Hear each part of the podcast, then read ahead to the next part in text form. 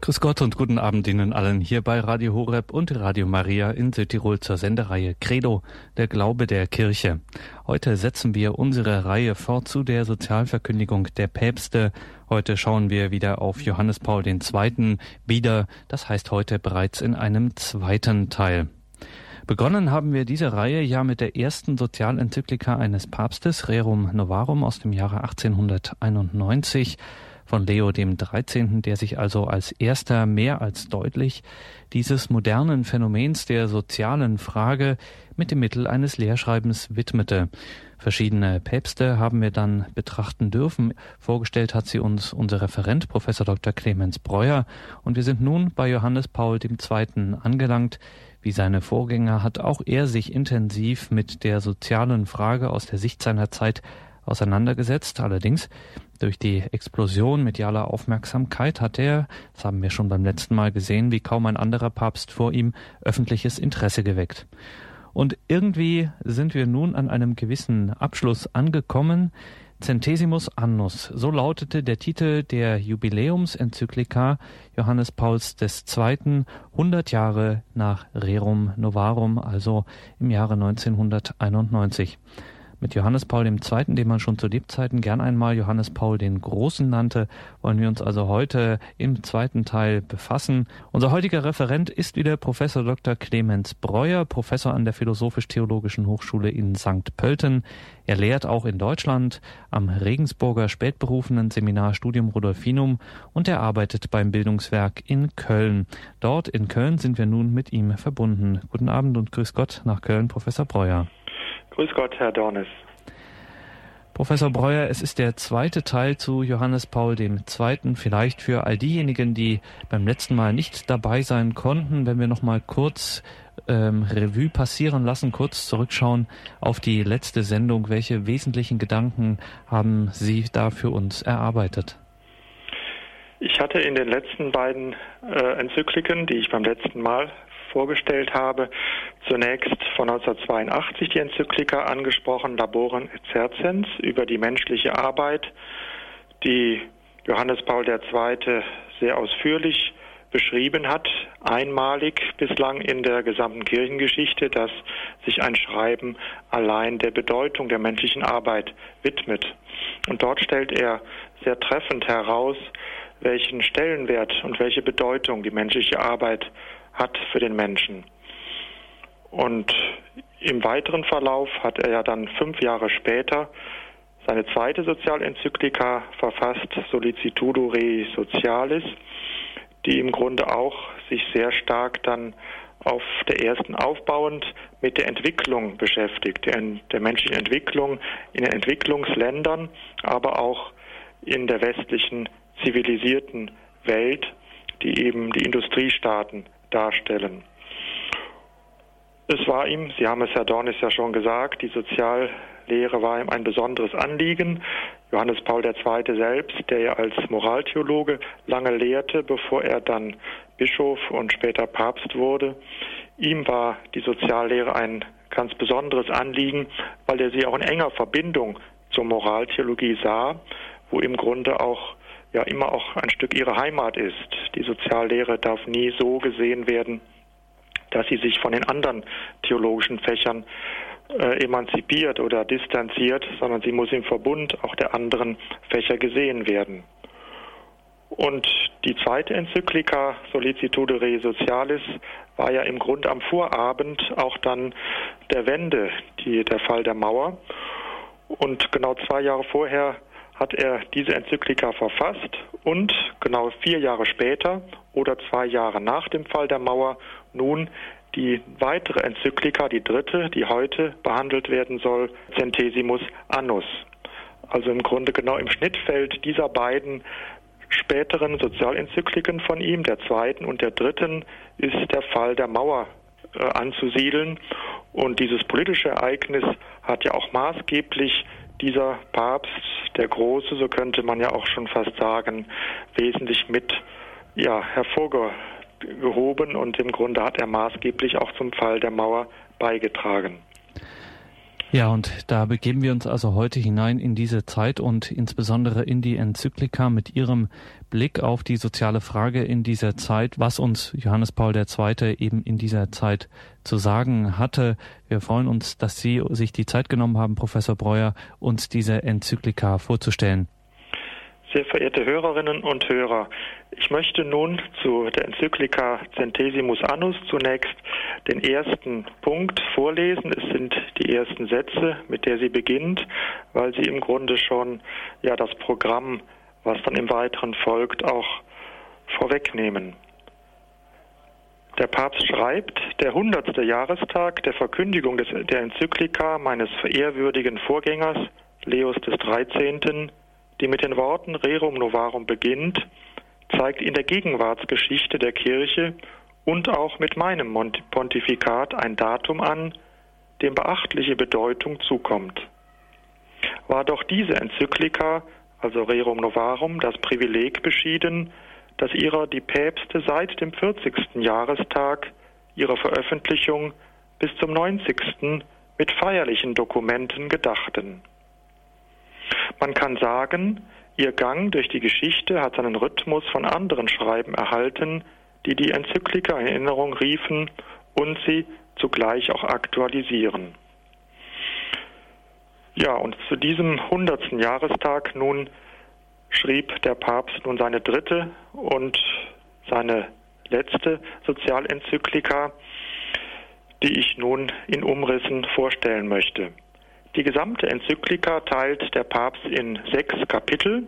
Ich möchte die Kapitel kurz vorneweg nennen, sodass man einen Überblick auch bekommt. In den ersten Nummern, im ersten Kapitel, kommt er auf die Enzyklika Rerum Novarum zu sprechen und schildert einige Wesenszüge.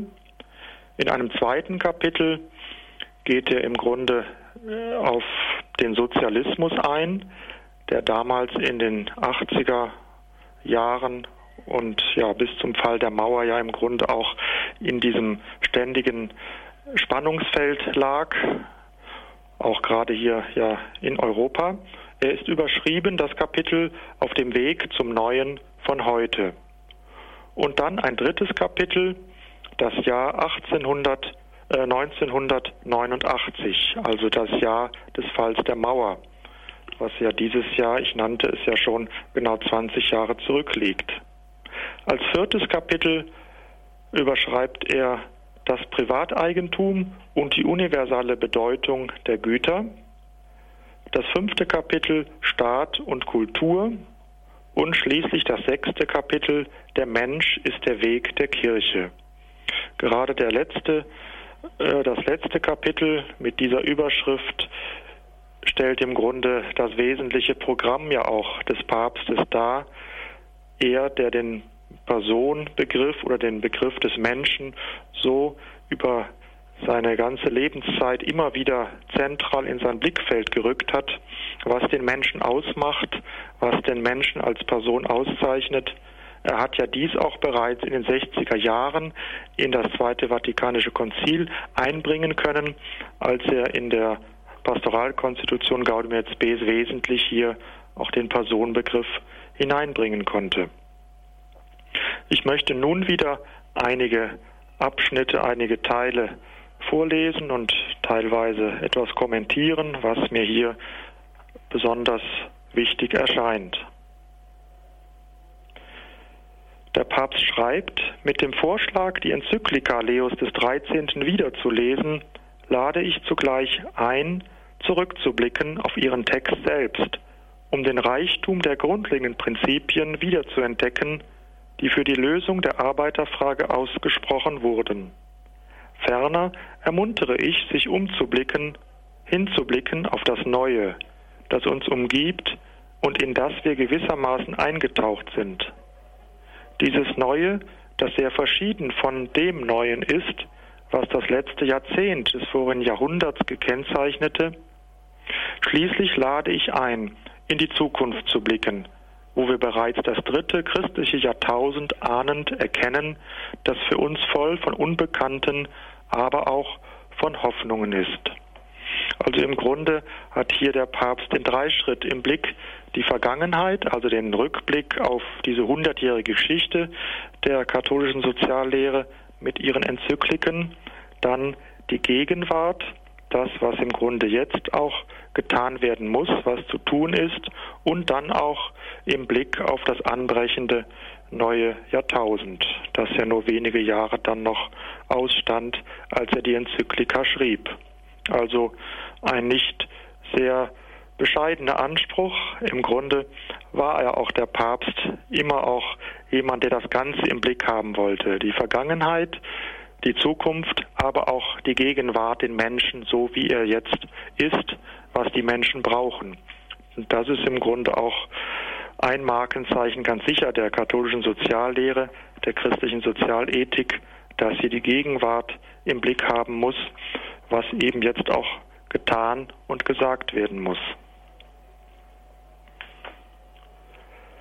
Als Ziel seiner Enzyklika führt er aus, das Ziel ist, die Ergiebigkeit der von Leo XIII. ausgesprochenen Grundsätze herauszustellen, die vom Lehrgut der Kirche gehören, die zum Lehrgut gehören und darum für die Autorität des Lehramtes bindend sind.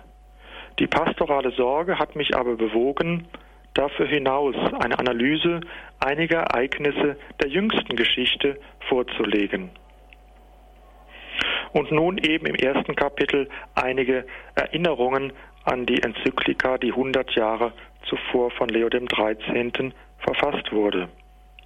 Es entstand eine neue Form des Eigentums, das Kapital und eine neue Art der Arbeit. Die Lohnarbeit, gekennzeichnet von der Fließbandproduktion, ohne Rücksichtnahme auf Geschlecht, Alter und Familiensituation der arbeitenden Menschen. Einzig und allein bestimmt von den Leistungen im Blick auf die Steigerung des Profits. Die Arbeit wurde zur Ware und die Gesellschaft spaltete sich in zwei Klassen. Das war damals wesentlich der Ausgangspunkt und die Kritik auch von Leo dem 13. Es war der Konflikt zwischen Kapital und Arbeit und ganz besonders die Arbeiterfrage. Mit dieser Enzyklika Rerum Novarum, so schreibt Johannes Paul II., verlieh der damalige Papst der Kirche gleichsam den Status des Bürgerrechtes. In der Tat, die Verkündigung und Verbreitung der Soziallehre gehört wesentlich zum Sendungsauftrag Glaubensverkündigung der Kirche. Seit dieser Zeit im Grunde ist sie auch nicht mehr wegzudenken und auch kein Nachfolger im Grunde wird sie mehr leugnen können, diese besondere Ausstellung der Soziallehre der Kirche. Auch damals schon, nicht erst Johannes Paul II. hat ja die Würde des Arbeiters besonders betont, die Würde der Arbeit. Die Arbeit, so schreibt Johannes Paul II., gehört somit zur Berufung jedes Menschen. Der Mensch entfaltet und verwirklicht sich in seiner Arbeit. Und umso schwerer ist es ja, umso gegen auch im Grunde die Menschenwürde, wenn den Menschen eben genau dieses Recht auch auf Arbeit verwehrt wird, wenn sie nicht im guten Sinne auch benötigt werden für den Aufbau und Zusammenhalt in der Gesellschaft.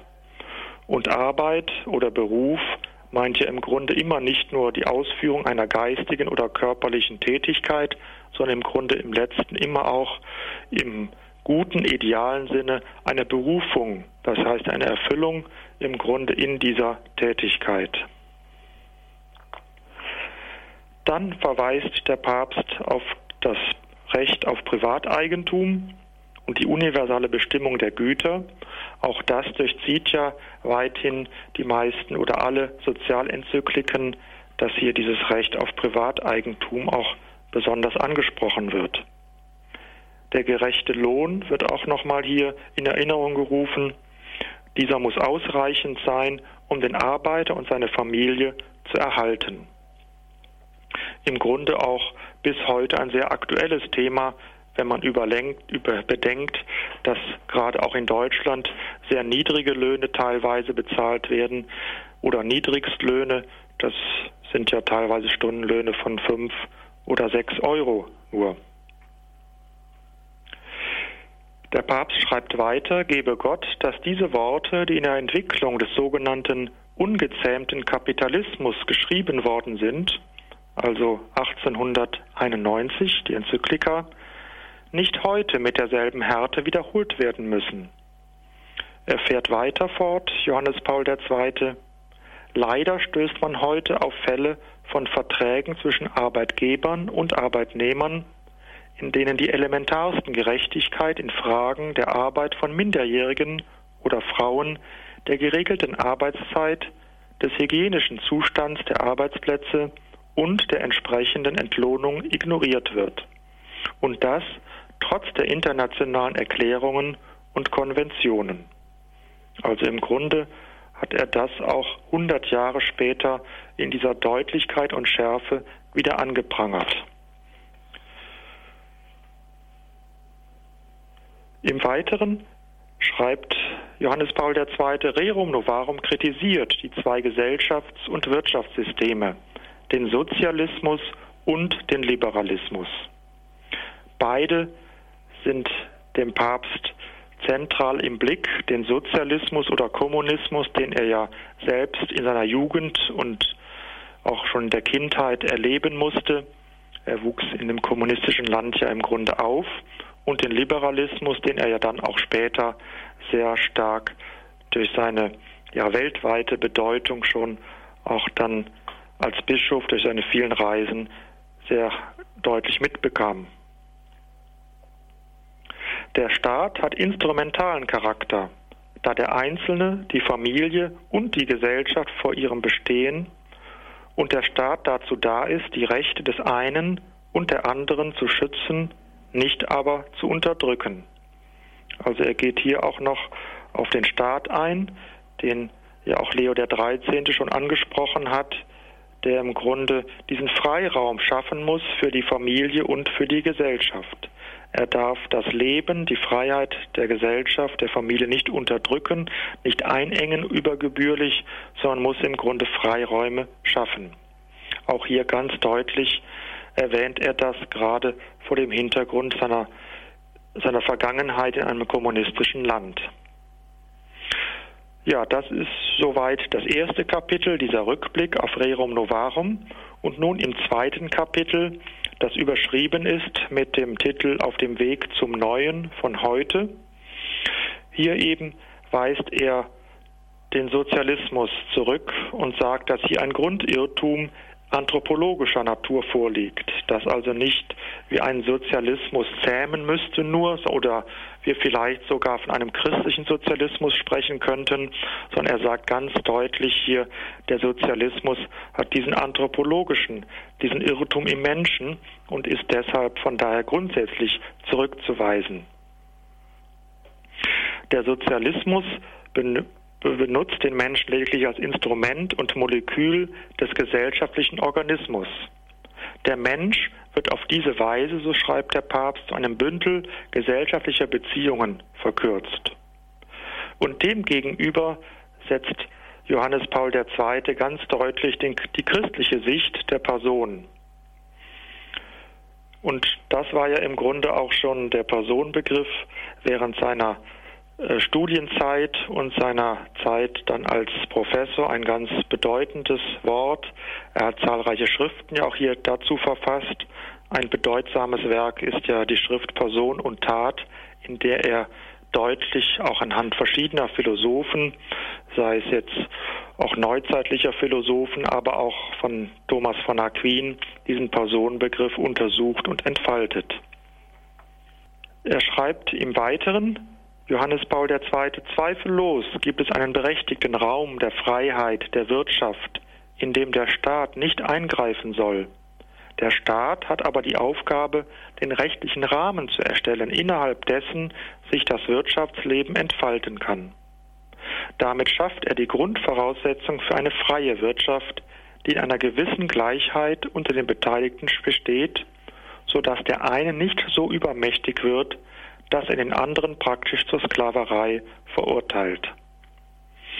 Er hat hier nicht den Begriff soziale Marktwirtschaft genannt, sondern im Grunde diesen Begriff Wirtschaft auch mit der Freiheit verbunden. und das im Grunde immer auch im Blick gehabt. Im Unterschied eben zur Versklavung, wenn der Staat hier die Wirtschaft im Grunde einengt, aber andererseits eben, das kommt im späteren Abschnitt natürlich sehr deutlich, dass er eine schrankenlose freie wirtschaftliche Tätigkeit genauso zurückweist. Er betont im Weiteren, der Papst, die Rolle der Gewerkschaften. Er schreibt, eine echte Arbeitskultur zu entwickeln, ist Aufgabe der Gewerkschaften und den Arbeitern die volle menschliche Beteiligung am Unternehmen zu ermöglichen. Also gerade auch hier das äh, Prinzip der Solidarität und der Subsidiarität kann hier genannt werden, die dieses Miteinander zwischen Arbeitgebern und Arbeitnehmern im Blick haben muss.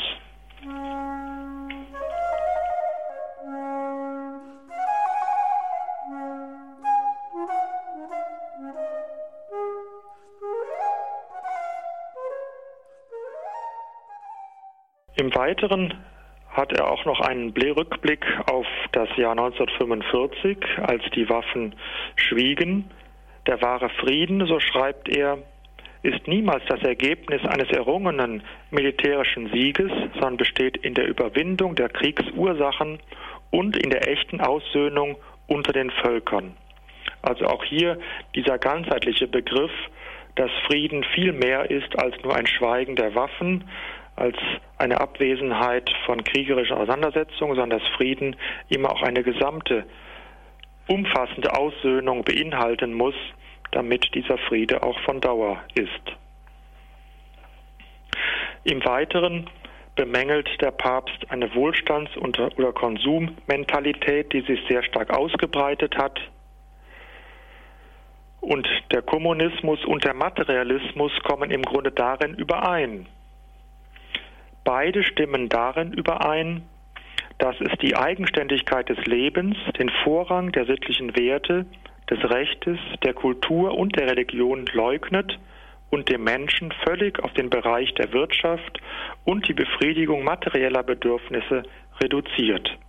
Also der Kommunismus, der durch den Fall der Mauer ja praktisch zurückgewiesen wurde, erledigt war, aber auch der Materialismus, eben werden hier in eigener Weise kommen sie zusammen, dass sie den Menschen hier unter diesen ja, materialistischen äh, Gegebenheiten im Grunde nur im Blick haben und diese materiellen Bedürfnisse hier zentrale eine Rolle spielen.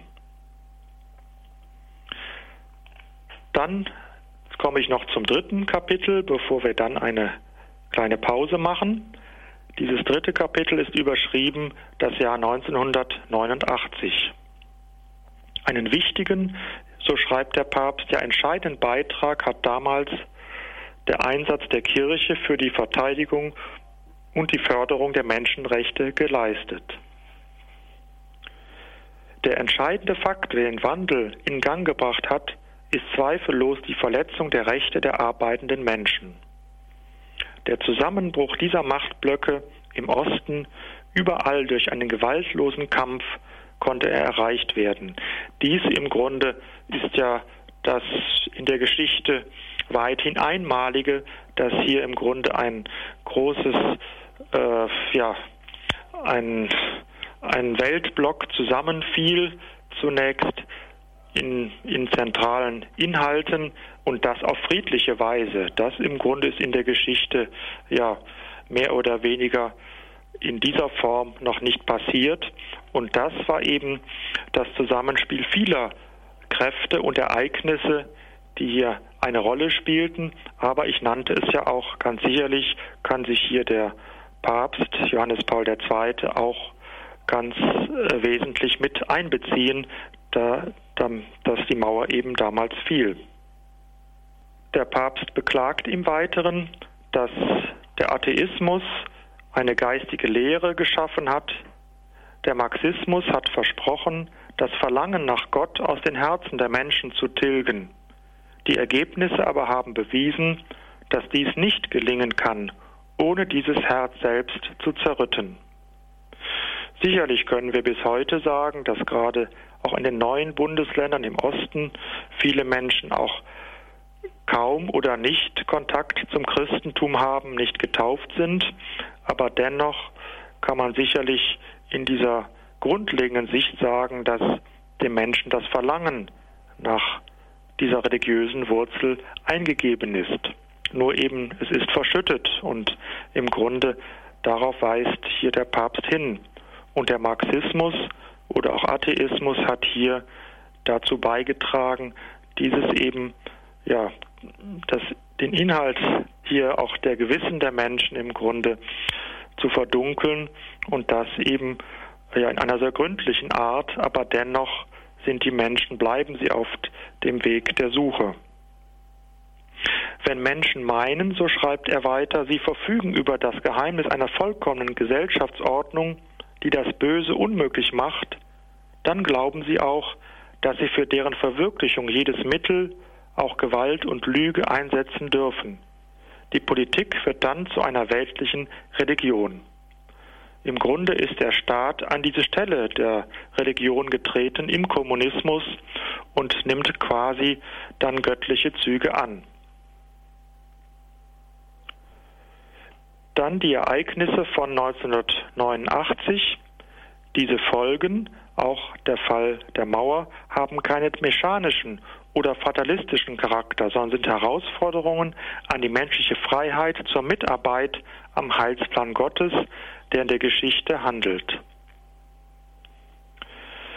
Also im Grunde war der Papst ja in keiner Weise jemand, der ja die Dinge einfach so ablaufen ließ, sondern er wollte immer auch mitgestalten. Er sah diese große Möglichkeit in den 80er Jahren, dass er etwas bewegen kann, gerade auch ausgehend in den 80er Jahren in seinem Heimatland in Polen durch die Gewerkschaft Solidarność und er sah im Grunde dann auch weiter, dass es auch welt- oder europamäßig hier diese großen Veränderungen geben kann.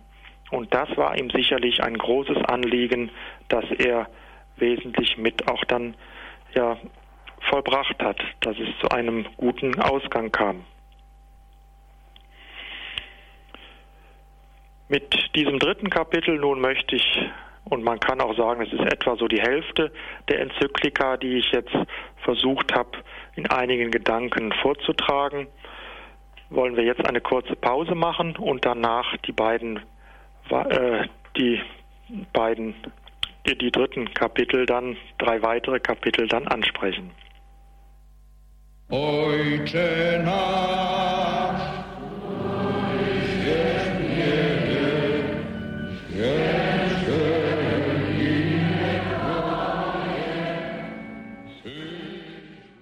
Johannes Paul II. geht es heute in unserer Credo-Sendung bei Radio Horeb und Radio Maria Südtirol in der Reihe zur Sozialverkündigung der Päpste. Johannes Paul II. und seine Enzyklika Centesimus Annus ist also heute Thema in der Credo-Sendung. Unser Referent ist Professor Clemens Breuer vom Bildungswerk in Köln. Er hat den Eingang, den ersten Teil der Enzyklika, im ersten Teil seines Vortrages jetzt gerade vorgestellt. Zunächst einmal mit dem ganzen Blick, den Johannes Paul II. mit dieser Enzyklika werfen möchte, auf das Ganze im Blick habend, also die Vergangenheit, die Gegenwart und die Zukunft einem ersten, in, zunächst einmal ist diese Enzyklika ja geschrieben worden zum 100-jährigen Jubiläum der ersten Sozialenzyklika eines Papstes, Rerum Novarum von Leo dem 13. Daran erinnert Johannes Paul der Zweite. Zunächst einmal geht es ihm um die Würde der Arbeit daran erinnert er und er erinnert auch an das Recht auf Privateigentum und die Güter daran, dass es zum Beispiel auch einen gerechten Lohn geben muss, der von dem der Arbeiter und seine Familie leben kann. Und dann natürlich abschließend die Kritik an zwei wirtschaftseinseitigen Wirtschaftsformen, die beide in ihrer Einseitigkeit von der katholischen Soziallehre abgelehnt werden. Ein blanker Sozialismus und ein blanker Liberalismus beide führen nicht zu menschenwürdigen sozialen Verhältnissen. Der Sozialismus etwa er irrt in seinem Menschsein, indem er ihn einfach in das Große und Ganze aufgehen lässt, als eine Art Molekül, Bestandteil, Instrument. Das ist natürlich entgegen dem christlichen Personenbegriff und gleichzeitig sagt Johannes Paul II. auch, der Staat soll zwar nicht direkt in den Wirtschaftsablauf eingreifen, aber doch Rahmenbedingungen schaffen, in denen dann Gerechtigkeit möglich ist. Dabei kommt etwa auch den Gewerkschaften eine bedeutende Rolle zu. Es ging ihm auch um die Entwicklung des 20. Jahrhunderts, also etwa um den Frieden. Er wirft einen Blick auf das Jahr 1945 und da sagt ähm, da sagt er, spricht er dann eben diesen Frieden an, der mehr ist als ein bloßes Schweigen der Waffen. Es geht hier um mehr, es geht um die Grundbedingungen des menschlichen Zusammenlebens. Und so zeigen eben auch die Ereignisse des Jahres 1989 eine ganze Menge. Unter anderem sind sie eben eine große Chance, nämlich sie sind die Chance darauf, dass der Mensch die Freiheit erlangt zu einem ja, zu einem Leben in zu einem Leben in und mit dem Heilshandeln Gottes in der Welt. Und auch wenn zum Beispiel die sozialistischen Systeme damals versuchten, an die Stelle der Religion einfach den Staat und das große ganze Ziel des Sozialismus zu setzen, ganz auszulöschen war die religiöse Sehnsucht oder das religiöse Empfinden, die Gewissheit, dass äh, eine religiöse Gewissheit im Menschen, die war nicht wirklich zu tilgen. Nun also soweit also der erste Teil der Ausführungen von Professor Breuer, in dem er die Enzyklika Centesimus Annus von Johannes Paul II. uns vorstellte. Und nun folgt also der zweite Teil. Bitte, Professor Breuer. Ja, sehr verehrte Hörerinnen und Hörer. Das vierte Kapitel ist überschrieben mit dem Titel Das Privateigentum und die universale Bedeutung der Güter. Der Papst weist in diesem Kapitel, aber auch in den weiteren darauf hin, dass die Wirtschaft im Grunde auch ja, der Wirtschaftsliberalismus oder die sogenannte freie Marktwirtschaft auch Grenzen haben muss und keineswegs im Grunde in jeder Hinsicht auch als gut bezeichnet werden kann. Er schreibt, trotz der großen Veränderungen, die in fortgeschrittenen Gesellschaften stattgefunden haben, ist das menschliche Defizit des Kapitalismus mit der daraus sich ergebenden Herrschaft der Dinge über die Menschen keineswegs überwunden. Also auch hier nochmal deutlich diese Anlehnung oder Ansprache des Materialismus, der im Grunde auch den Menschen unfrei macht und ihm im Grunde auch sein Stück seine Würde nimmt. Es ist strenge Pflicht der Gerechtigkeit, so schreibt er, und der Wahrheit, nicht zu dulden, dass die fundamentalen Bedürfnisse des Menschen unbefriedigt bleiben und die davon betroffenen Menschen zugrunde gehen. Noch vor jeder Logik des Austauschs gleicher Güter und der für sie geltenden Gerechtigkeit gibt es etwas, das dem Menschen als Menschen zusteht. Das heißt, aufgrund seiner einmaligen Würde. Dieses ihm zustehende Etwas ist untrennbar verbunden mit der Möglichkeit zu überleben und einen aktiven Beitrag zum Gemeinwohl der Menschheit zu leisten. Und da meint er natürlich auch eine menschenwürdige Arbeit. Aber in vielen Teilen der Welt und auch Ländern ist es so, dass die Arbeit des Menschen und der Mensch selbst auf das Niveau einer bloßen Ware herabgedrückt wird und ein familiengerechter Lohn, eine Sozialversicherung für Alter und Arbeitslosigkeit und angemessene Schutzbedingungen während der Arbeit nicht oder kaum vorhanden sind. Den Zweck des Unternehmens, so schreibt er, ist nicht bloß die Gewinnerzielung, sondern auch die Verwirklichung einer Gemeinschaft von Menschen, die auf verschiedene Weise die Erfüllung ihrer grundlegenden Bedürfnisse anstreben und zugleich eine besondere Gruppe im Dienst der Gesamtgesellschaft darstellen. Also im Grunde ist nicht die Gewinnerzielung alleine das maßgebliche Kriterium.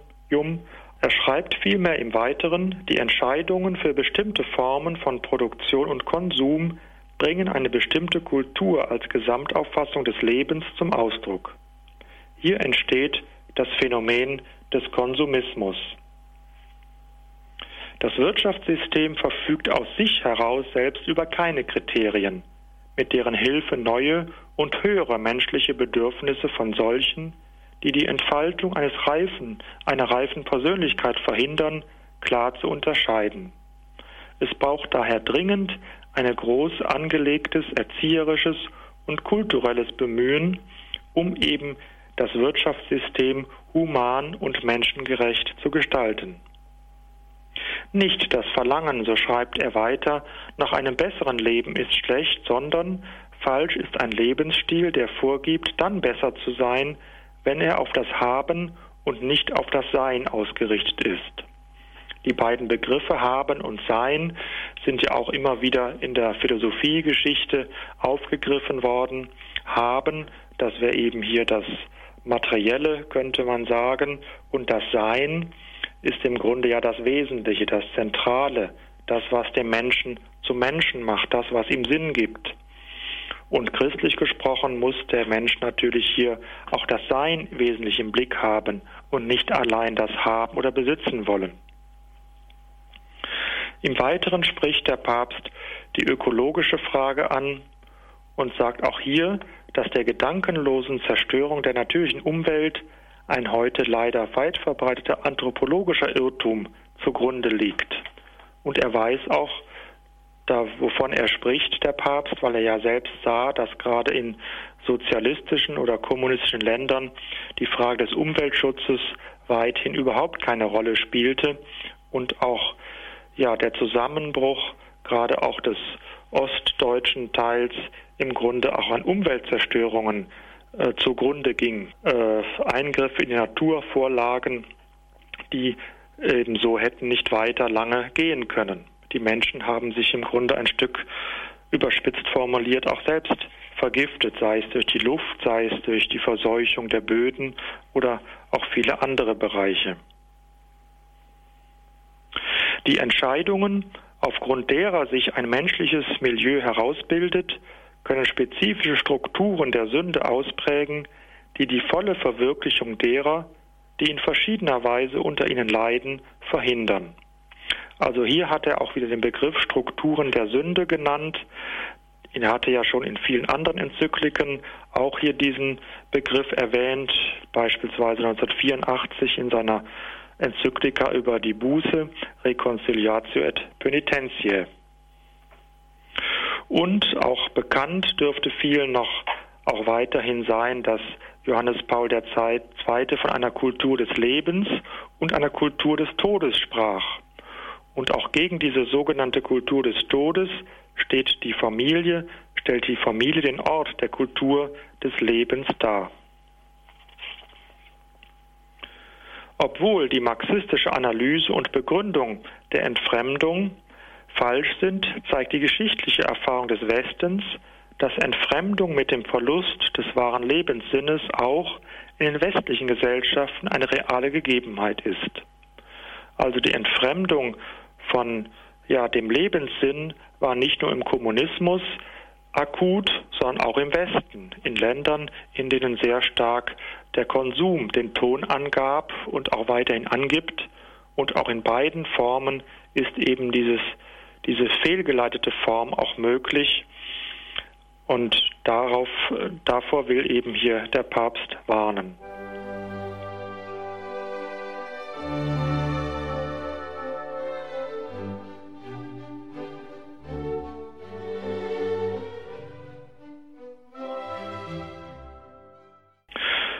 Dann eben kann man sagen, dass nun eine Stelle kommt, die eine der zentralsten überhaupt der Enzyklika Centesimus Annus ist.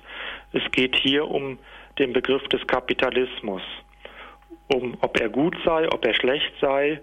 Und da hat hier Johannes Paul II. sehr differenziert und im letzten auch sehr gut geantwortet. Und aus diesem Grunde möchte ich diese Stelle, die etwas länger ist, auch hier vortragen.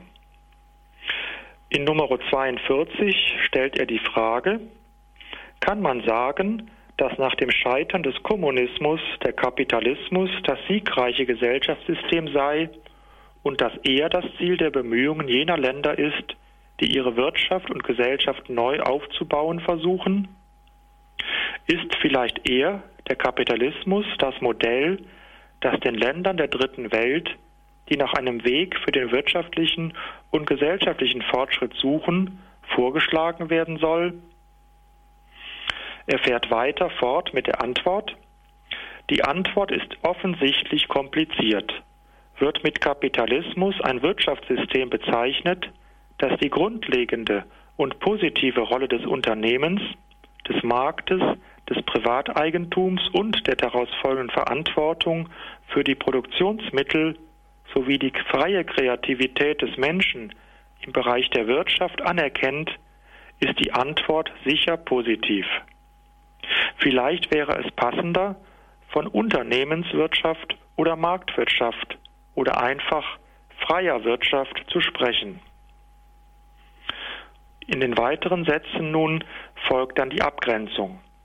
Wird unter, aber unter Kapitalismus ein System verstanden, in dem die wirtschaftliche Freiheit nicht in eine feste Rechtsordnung eingebunden ist, die sie in den Dienst der vollen menschlichen Freiheit stellt und sie als eine besondere Dimension dieser Freiheit mit ihrem ethischen und religiösen Mittelpunkt ansieht, dann ist die Antwort ebenso entschieden negativ.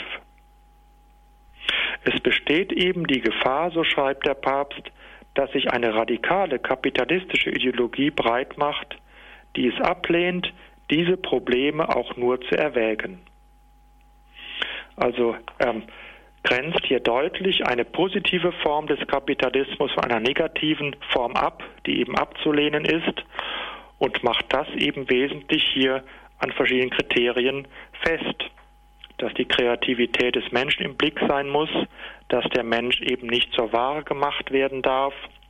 Alles auch Formen, die auf den Menschen ja selbst zurückschlagen.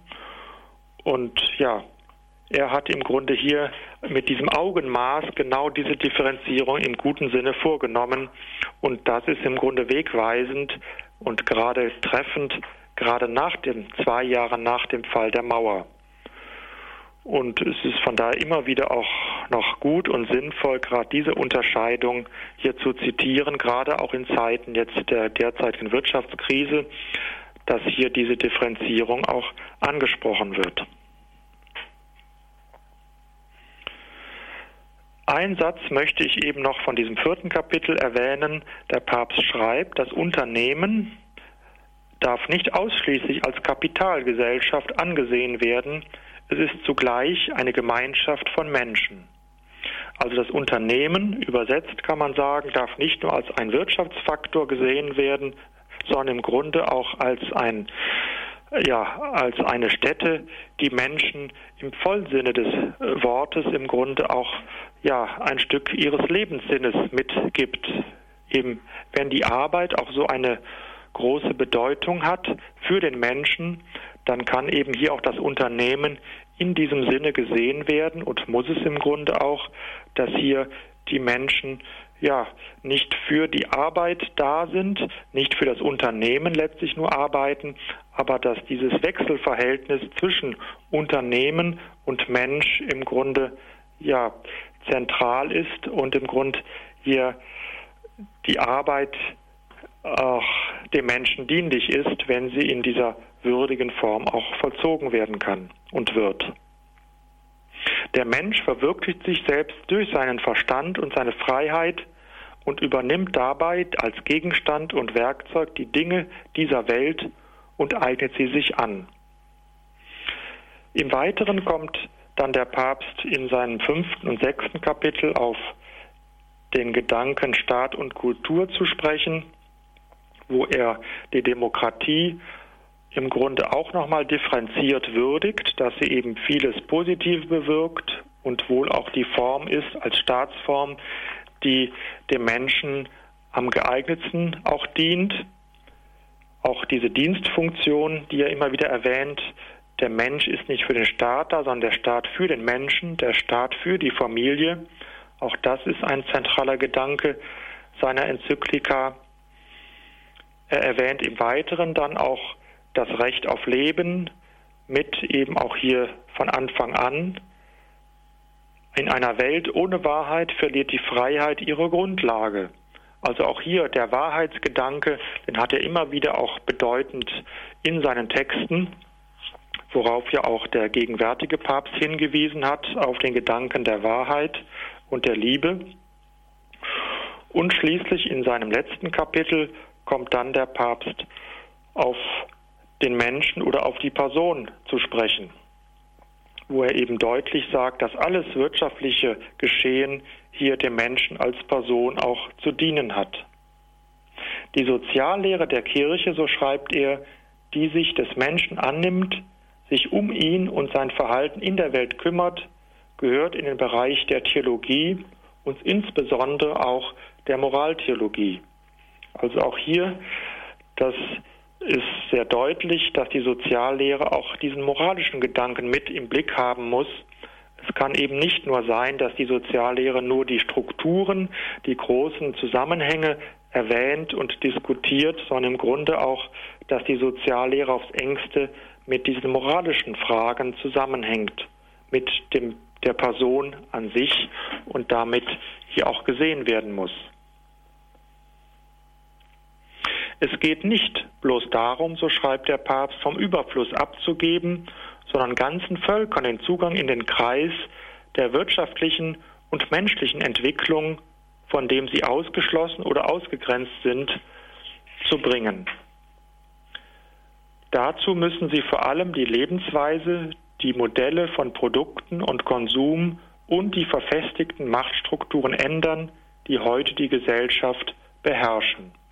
Also auch hier schreibt er den Entwicklungsländern ins Stammbuch, dass im Grunde auch in ihren Ländern selbst sich äh, die Menschen aufraffen müssen, dass sie sich im Grunde bemühen müssen, diese ungerechten Strukturen im eigenen Lande auch im Grunde zu überwinden.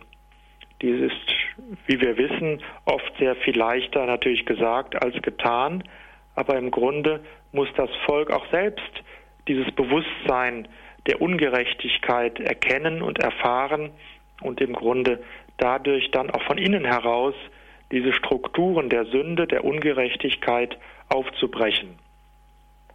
Am Schluss seiner Enzyklika erwähnt er dann nochmal sehr deutlich überhaupt die Bedeutung der Religionen in der heutigen Welt und die Religionen, so schreibt er, werden für die Bewahrung des Friedens in der Welt und für den Aufbau einer menschenwürdigen Gesellschaft eine entscheidende und herausragende Rolle haben.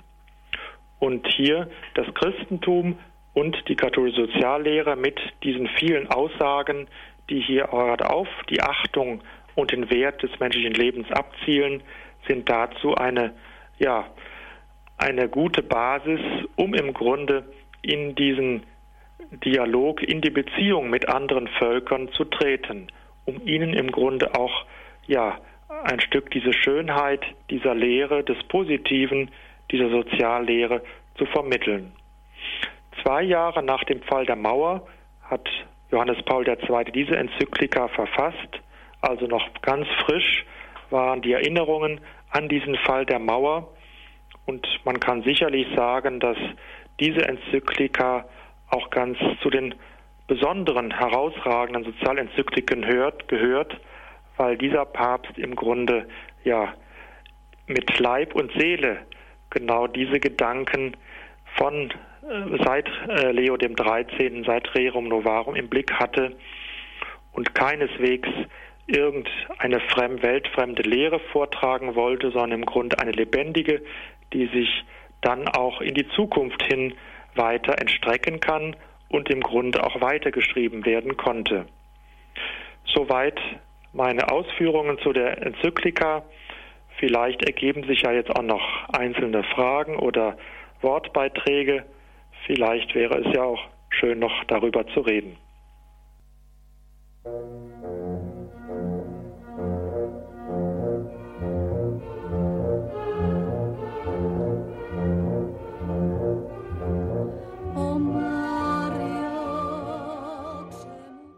Credo, der Glaube der Kirche, heute mit unserer Reihe zur Sozialverkündigung der Päpste. Wir sind bei Johannes Paul II. und seiner Enzyklika Centesimus Annus. Unser Referent ist Professor Clemens Breuer. Im zweiten Teil seines Vortrags hat er die Kapitel 4 bis 6 kurz betrachtet dieser Enzyklika, wo es eben im Kern auch immer darum geht, um die, um den Menschen selber und dann um die Würde der menschlichen Arbeit, darum, dass sie diese niemals aus dem Blick verloren werden darf und sowieso der Mensch nicht im Ganzen. Es geht nicht um das, was der Mensch hat zunächst und zuerst, sondern um, um sein Sein. Das ist das Wesentliche. Man darf also nicht allein das Haben im Blick haben. Das sieht man bei Dingen wie zum Beispiel der Umweltzerstörung, die einem anthropologischen Irrtum, wie es der Papst formulierte, zugrunde liegt. Und da auch hineinfallen auch Begriffe wie Strukturen der Sünde oder die Kultur des Todes, die wir ja von Johannes Paul II. kennen und die wirklich berühmt geworden sind. Auch auf das Gesellschaftssysteme hat er ja verschiedentlich geblickt und da die Demokratie abschließend differenziert gewürdigt und darauf wieder hingewiesen, dass eben der Staat eine Dienstfunktion hat. Der Staat ist für den Menschen da. Es geht immer um den Menschen. Er ist ja, wie es dann abschließend heißt, der Weg der Kirche und da spielen Begriffe wie Leben und Wahrheit eine ganz entscheidende Rolle die Sozial- und da, darin liegt auch die Rolle, der wesentliche Rolle der katholischen Soziallehre begründet, nämlich sie befasst sich eben mit dem Menschen und seinem Wesen an. Deswegen ist sie eben auch eine ganz wesentliche moraltheologische Funktion oder Instanz. Herzlichen Dank, Professor Breuer, für Ihre Ausführungen. Wir haben eine Anruferin in der Leitung. Es ist Frau Fechner. Grüß Gott. Ja, grüß Gott, Herr Dornes und guten Abend, Herr Professor Breuer. Ich habe meine Frage, hat man eigentlich schon mal erforscht, welche Wirkung solche äh, Enzykliken, Sozialenzykliken, auf die Gesellschaft haben? Äh, werden, wird sie gelesen? Von wem wird sie gelesen? Ich denke, die Bischöfe natürlich, aber die wissen ja schon das meiste. Und eigentlich müssten es doch jetzt die lesen, die mit der Wirtschaft, mit dem Kapital etwas zu tun haben, besonders viel zu tun haben. Ähm, also die auch Politiker, lesen die die überhaupt? Das ist so meine Frage. Und dann war da noch ein Satz, der Mensch ist der Weg der Kirche. Kann man nicht dann besser sagen, die Kirche trägt große Verantwortung für die Menschen oder überhaupt die Verantwortung für den Menschen oder Verantwortung für den Menschen, denn der Weg der Kirche ist der Mensch. Also ich weiß, das heißt, Christus sagt, ich bin der Weg, die Wahrheit und das Leben. Kirche hat, ist von Christus gegründet. Ja, aber der Weg ist ja nicht auch gleichzeitig das Ziel. Wenn wir mit Christus auf dem Weg sind, kommen wir an das Ziel. Ja, aber gut. War das der, die Formulierung in der Enzyklika? Ich habe sie nämlich noch nicht gelesen. Ja, ja, wenn ich mit letzten, letzten Gedanken anfangen äh, kann. Der Mensch ist der Weg der Kirche. So ist das sechste Kapitel überschrieben. Und es ist eben gemeint damit, dass ja, die Kirche und im letzten natürlich auch, auch Gott selbst den Menschen im Grunde ja so zu einer Würde berufen hat, dass er entscheidend diese Kirche auch verkörpert. Der Mensch selbst ist natürlich auch, der Christ selbst gehört zu dieser Kirche, er ist ein Stück dieser Kirche und damit im Grunde ist auch seine, seine Würde wesentlich angesprochen, dass er hier im guten Sinne auch auch ja die Verantwortung in der Gesellschaft mitträgt und damit im Grunde auch ja das Heil äh, für sich beziehungsweise für andere Menschen auch mit entscheidend äh, beeinflussen kann. Also gehört zum Weg der Kirche. Ja, ja. Gehört zum Weg der Kirche.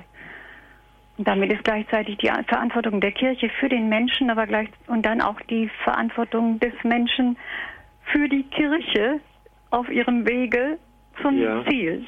So ja, natürlich. So So kann man es kann man sagen, nicht? Die Kirche ist äh, ja ist ein einerseits von Gott äh, ja von Gott begründet, gegründet worden. Andererseits ist die Kirche auch eine, eine menschliche Gesellschaft. Sie hat eine, eine soziologische Funktion, nicht? Diese soziologische Seite. Und beides eben, äh, dieses Innere wie auch das Äußere, gehören mit zur Kirche.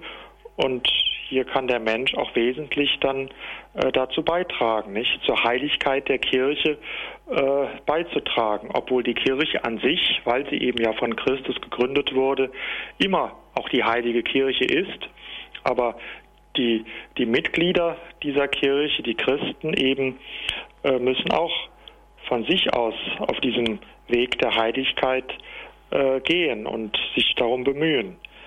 dass sie dahinter zurückbleiben natürlich durch die Sünde immer wieder, das ist auch Realität, aber das Ziel und deshalb äh, muss immer vor Augen sein, nicht, dass hier die Kirche in ihrer Heiligkeit gesehen wird und der Mensch auch mit der Wahrheit hier an dieser Heiligkeit mitbauen kann.